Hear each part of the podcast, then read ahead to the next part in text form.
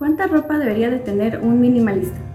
Tal vez me hayan hecho varias veces esa pregunta, pero yo lo cambiaría a ¿cuánta ropa deberíamos de tener en general? La ropa, si lo miramos desde el punto de vista objetivo, se reduce a prendas, pedazos de tela que se unen entre sí para protegernos del clima.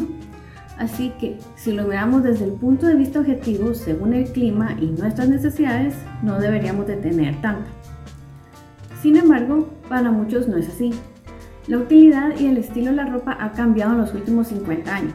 De tener cuatro estaciones pasamos a tener 52, lo que implica obviamente el rápido crecimiento de las tiendas de ropa y su producción, o como le conocemos ahora, la moda rápida o el fast fashion. Eso sin dejar a un lado el aspecto mercadeo, el hacernos sentir que estamos atrasados de alguna forma e incentivar el consumismo, provocando que compremos de más, incluso hasta cuando no lo necesitamos. En lo personal, siempre trato de que mi primera opción a la hora de comprar sean opciones de segunda mano. Pienso que es mejor y hasta más emocionante ir de compras a este tipo de tiendas.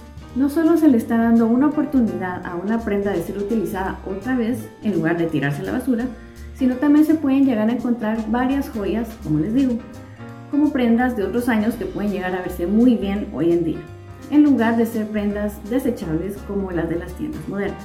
Pero si regresamos a la pregunta del número, ¿cuál sería mi respuesta?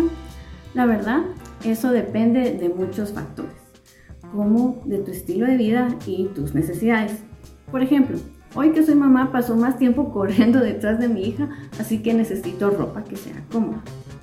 Les enseñaré lo que tengo en mi closet. Esta es mi caja de camisetas, esta es mi caja de leggings, tengo tres jeans, un pantalón formal y dos shorts, tres sudaderos, tres pijamas para distintos tipos de clima.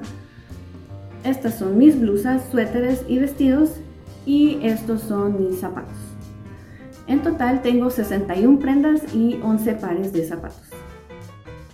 Para unos puede verse minimalista, para otros no, pero esta cantidad para mí funciona. Lo bueno es que mantengo una paleta de colores básica incluye blanco, negro, gris y azul, con un par de prendas rosadas y todo se puede combinar entre sí. Debo decir que siempre ando tratando de simplificar lo más que puedo. Me gusta ponerme a prueba y pensar si puedo vivir con menos. Muchos dicen que al ser mujer uno necesita más variedad de ropa que los hombres, pero quisiera probar también que no es necesario. Que la gente por lo general no se fija en eso siempre y cuando uno esté vestido decentemente. En fin, espero que este video les haya dado una idea de lo que pienso de un closet minimalista. Me gustaría saber qué piensan al respecto en los comentarios y también que me compartieran cuáles son sus prendas favoritas, las cuales no dejarían ir. Gracias por verme hasta aquí y recuerden que pueden suscribirse a mi canal para ver contenido sobre ecominimalismo y sostenibilidad cada semana. Adiós y que la fuerza los acompañe.